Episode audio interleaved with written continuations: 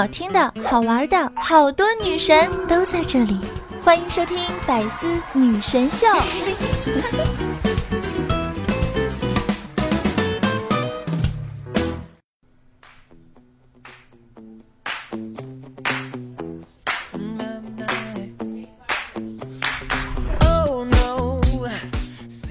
嗨，我亲爱的小妖精，大家好呢！欢迎收听今天的《百思女神秀》，我依旧是那个传说中啊，在深山修炼千年、包治百病的板蓝根夏夏夏之瑶。大家都知道，最近呢，夏夏去了趟上海总公司啊，去了公司见了老板之后啊，才发现做老板的个个都是身怀绝技，一套又一套的。不要挣扎，你老板永远都是你老板，一句话就能噎死你。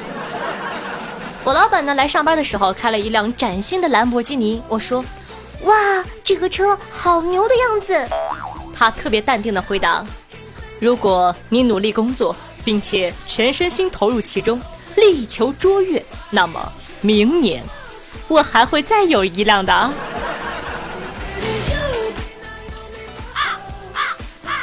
老板，你这么贱，不怕被人打死吗？短短的一句话就能让我轻易的放弃生的希望。身为老板呢，同情心必不可少。有一次呢，和老板闲聊啊，说着他突然感伤的说道：“哎，有的时候呢，觉得你们挺不容易的，一个月累死累活还不够我一顿饭钱。”老板，咱别净说大实话。员工们呢也懂得很多，个个呢都是乖巧又不失礼貌的样子。在他们心中，老板就是一个伟大的存在。作为一个狗腿子，子不语的座右铭就是：“我们努力工作，就是为了让老板过得更好。”第一次呢去这个公司的会议室开会，上面呢有这样的一个横幅，每次开会老板都激励我们，写着。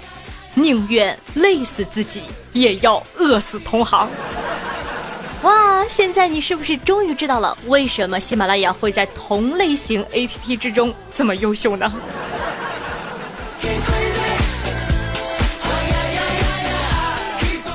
那作为老板呢，解围能力也是很重要的。近日呢，辽宁大连一个高校因为禁止外卖进入，附近一家炸鸡店的老板啊，灵机一动，使用无人机送餐。老铁，六六六啊！什么都不能阻挡我挣钱，我有智慧，我自豪。说了这么多，你的老板都做过哪些机智的事情呢？可以在下方的评论区和我们互动留言。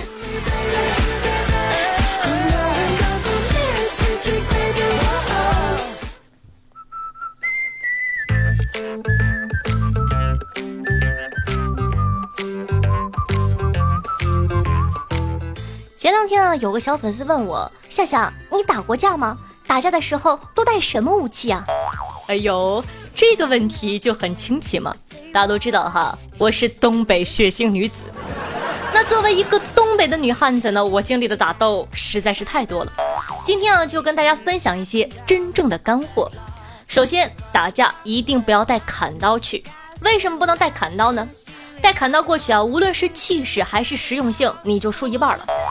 前段时间呢，我们帮派和敌对帮派抢地盘，我有一兄弟就带一砍刀去了。他自以为能威慑住对面，但是谁知道他砍了半天没砍到，人家一拳头打到他鼻梁上，直接把他干蒙圈了。抢过砍刀，反手就是一刀。我那朋友现在还在医院里躺着。所以啊，大家千万不要带砍刀去，你带刀过去就等于要和人家拼命了。这种武器在你手里，攻击力五。别人抢过去，攻击力一百。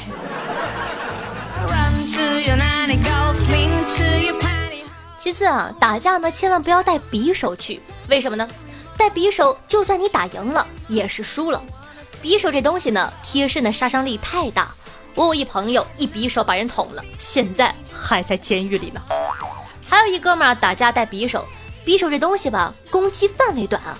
你带匕首过去，发现对面拿的都是大钢管。你说啊，他拿着匕首上去了，人家拿着钢管围着他，对他脑袋一顿，咚咚咚咚咚。我们知道是在打架，路人看着还以为在打地鼠呢。敲得他满头大包。所以呢，打架千万不要带匕首。打架千万不要带钉耙，为什么不能带钉耙呢？我有一朋友，原本呢是在家晒谷子的，上一次啊叫他打架，他拿着钉耙就去了。首先外形上就输了，拿个钉耙打架多不美观。你带钉耙过去，要是你一朋友带一大棍子，一朋友带月牙铲，再找一朋友牵一匹马，人家还以为你们四个要去西天取经呢。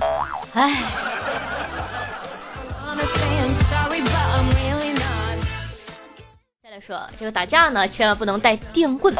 为什么打架不能带电棍呢？你想想，如果啊，你拿把枪去，你还算是个法师；你拿个刀去，你也算是个战士了。你拿个电棍去，是个什么鬼？用电棍最大的硬伤呢，就是你永远在战场上打不出气势来，因为你电倒了一个人，也没办法去补刀鞭尸。当你看到别人把人砍翻以后，还能对着地下躺着的人挥刀或者棍击的时候，你只能拿着电棍默默的发愣。如此尴尬的局面，你要怎么面对？脑子里设想一下，一个男人用电棍乱甩的场景，你不觉得尴尬吗？有人说夏夏，那板砖呢？板砖怎么样？当然也不行了。我有一个朋友呢，打架带了一块板砖。他这个人呢不冷静，刚一开始一出场就国骂一声，然后板砖飞了出去，扔完板砖就尴尬了，手里啥都没有，然后啊被人追着十八条街，那他的全部过程就是出场扔板砖，然后跑。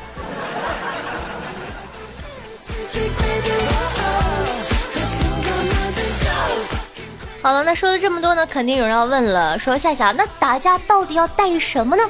其实啊，我们在考虑打架带什么的时候呢，主要是为了让我们在打架中取得胜利，对吧？让对方畏惧你，从此害怕你，这个就是打架的精髓所在。打架之后呢，能给对方带来一种压迫感，这种压迫感呢，能够伴随他很久很久。所以呢，我建议大家打架的时候最好带父母。怎么说呢？带父母首先，对吧？带了父母呢，你就具备了两个属性，一个是物理攻击属性，你打不过，你爸可以上帮你打；还有一个呢是魔法属性，你妈妈可以在旁边干扰对方，疯狂的骂啊！你欺负我孩子，你个臭不要脸的！你在脑海里设想一下，有一天你和别人打架，这个时候你把父母带去了，对方一看就怂了呀，心想着：哎呀，谁打架还带着父母呀？这个出其不意的武器，马上就能让他措手不及。这个时候呢，你母亲就说：“你在打架，我就告诉你老师，告诉你爸妈，告诉你爷爷奶奶、叔叔阿姨，告诉你全家，让他们都知道你在打架。”这个时候，那对方一下子就慌了，估计马上转身逃跑。要是对方看见你父母还不跑，非要和你打，这个时候人家一拳头飞过来，你爸妈就大喊一声。他还是个孩子呀，你说谁会去打一个孩子呢？我们做黑社会也是有原则的。其次呢，就是给对方造成长久的压迫感。一个打架都敢带父母的人，从此之后估计没有人敢找你约架了。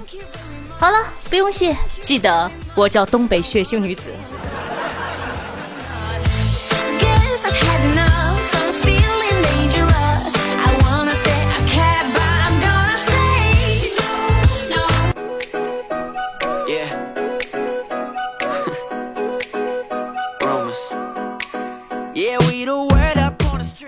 欢迎回来！您正在收听到的是《百思女神秀》，我是夏夏夏春瑶。喜欢我们节目的宝宝呢，记得在收听节目的同时点赞、评论、转发，做一个爱夏夏的好少年吧。当然了，如果说你感觉一周见我一次面实在太想念的话，如果说你想收听到更多精彩的节目的话呢，推荐大家去关注一下我的个人专辑，叫《女王又要》，喜马拉雅搜索“女王又要”就可以找到我了。还有呢，喜欢夏同学呢，可以关注一下我的新浪微博主播夏春瑶，公众微信号夏春瑶，以及能和夏夏现场互动的 QQ 群四五零九幺六二四幺四五零九幺六二四幺。每周二、四、七晚上八点钟在喜马拉雅 APP 还有现场直播等你来哦。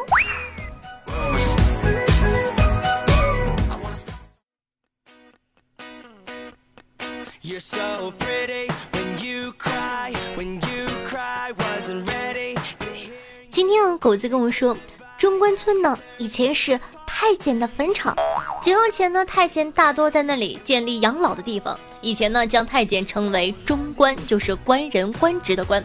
解放后呢，建立了中国科学院，觉得中关村怪怪的，于是改成现在的中关村。哎呦，本天才不服，竟然被狗子教训了。于是乎啊，赶紧的整理了一些冷知识，让大家装逼去吧。话说啊，这个宋仁宗时期啊，男子十五岁娶，女子十三岁嫁人。明太祖规定呢，男子十六岁娶，女子十四岁嫁人。到了法定年龄不嫁人是要罚款的。说出来你可能不信，我以前是京城首富，后来我选择了单身。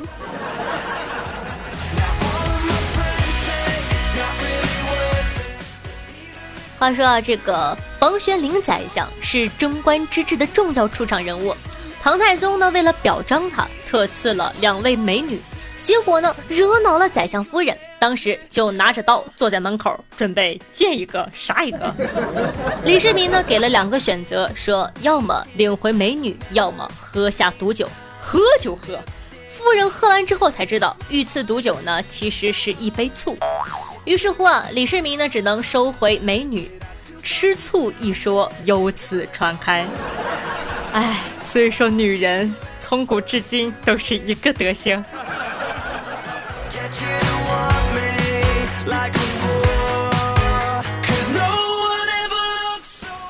话说呢，清澈见底的白酒啊，是元代发明蒸馏制烧酒的方法后才出现的。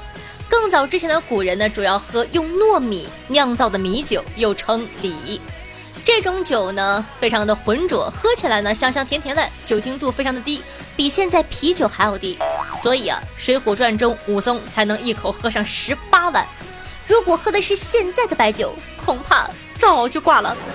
下次呢，再见到古装剧中的人物啊，动辄豪饮几大海碗白开水似的美酒，你就可以做个机智的打假专家了。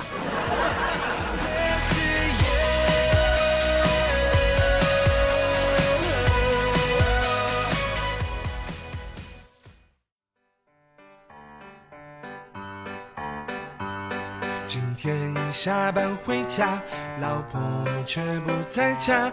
微信看了一下，说是和朋友吃饭那电视，看到晚节，孩子睡意绵绵，朋友也纷纷下线，留下我空守房间。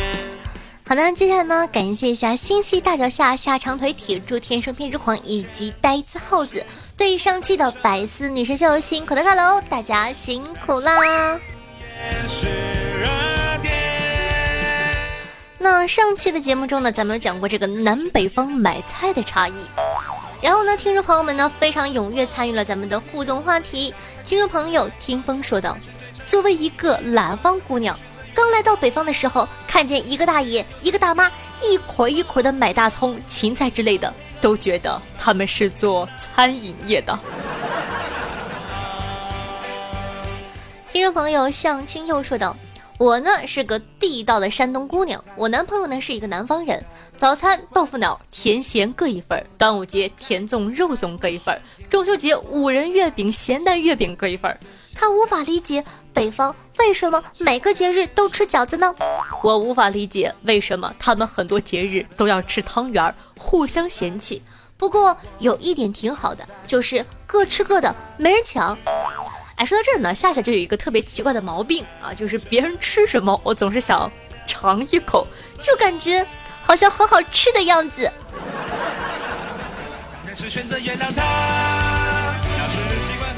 听众朋友，你是领导头来说道，洗澡呢，应该也是南北方的一个差距。比如集体浴室和搓澡，我就完全没有办法接受。搓澡还是挺爽的。这可能是你们南方人永远没有办法体会到的爽。哎，不过说实话，我好好多年了，我大约有十年左右了吧，没有去过这种公共浴室了。就是自从家庭环境好起来，可以在家洗了之后，就再也没有去过公共澡堂了。我还记得一般呢都是小的时候嘛，对吧？小的时候，然后呢，这个会经常去一下，然后呢，在这个就是会有那个池池子嘛，对吧？大池子里游泳。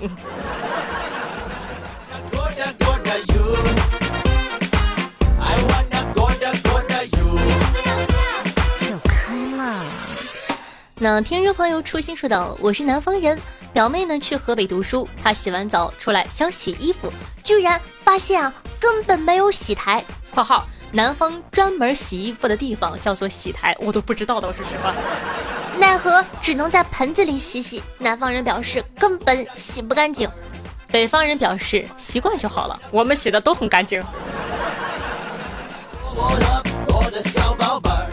听众朋友，你这是要搞事？说道。我知道一个南北方的差距，南方人死后埋的是在山上，而北方人是埋在田里的。谁告诉你的？我们北方也是埋在山上的，好吗？你见谁埋在田里当化肥吗？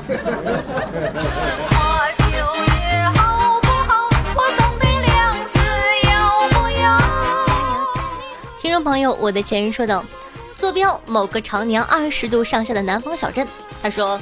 我在大学呢是在北方上的，第一次啊去澡堂，我去没隔断的呀，洗一半呢，旁边的哥们儿用澡巾拍拍我说：“哎，哥们儿擦个背。”看着比自己高出一头的大哥，我瑟瑟发抖的帮他搓完，然后大哥用一种怜悯的眼神看着我说：“来换你了。”之后每次洗澡都叫上玩得好的哥们儿，还好当年不流行减肥皂。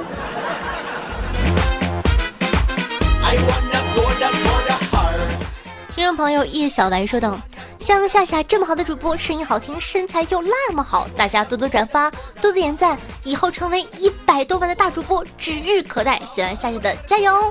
好的，谢谢你的这个借你吉言，好吧，兄弟，等到哪天我火了，必然不会忘记你的，我都会把你们提拔起来。就这么聊，可以吧？”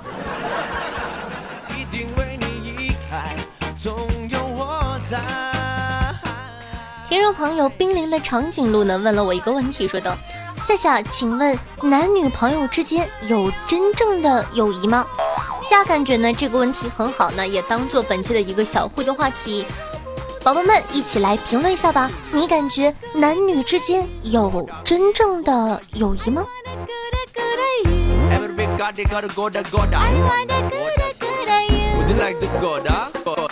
城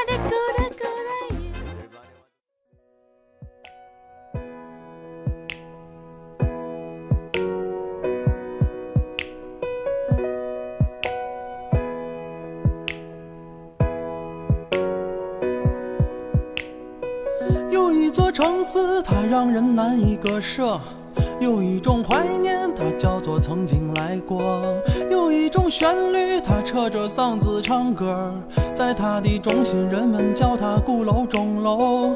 有人说西安水土让人变得懒惰。用心灵传递彼此的声音，让电波把你我的距离拉近。各位听众朋友们，大家好，我是夏夏，我是大连，我在陪着你。希望呢，有我的陪伴，你可以度过开心的每一天。还有呢，喜欢夏同学呢，想收听到更多欢乐的节目的话呢，推荐大家关注一下我的个人专辑，叫做《女王有药》，希望大家多多支持。还有呢，喜欢夏同学呢，可以关注一下我的新浪微博主播夏春瑶，公众微信号夏春瑶，以及和夏夏现场互动的 QQ 群四五零九幺六二四幺四五零九幺六二四幺。好啦，以上呢就是本期节目的所有内容了，咱们下期再见，拜拜。就像这城门楼子四四方方的洒，你说西安地灵，说话不敢胡说，背后说谁坏话可小心不好过。西安人的城墙下是西安人的火车，西安人不管到哪儿都不能不吃泡馍。西安大厦高楼四连的一座一座，在西安人的心中，这是西安人的歌。更多精彩内容，请关注喜马拉雅 APP《百思女神秀》。呵呵。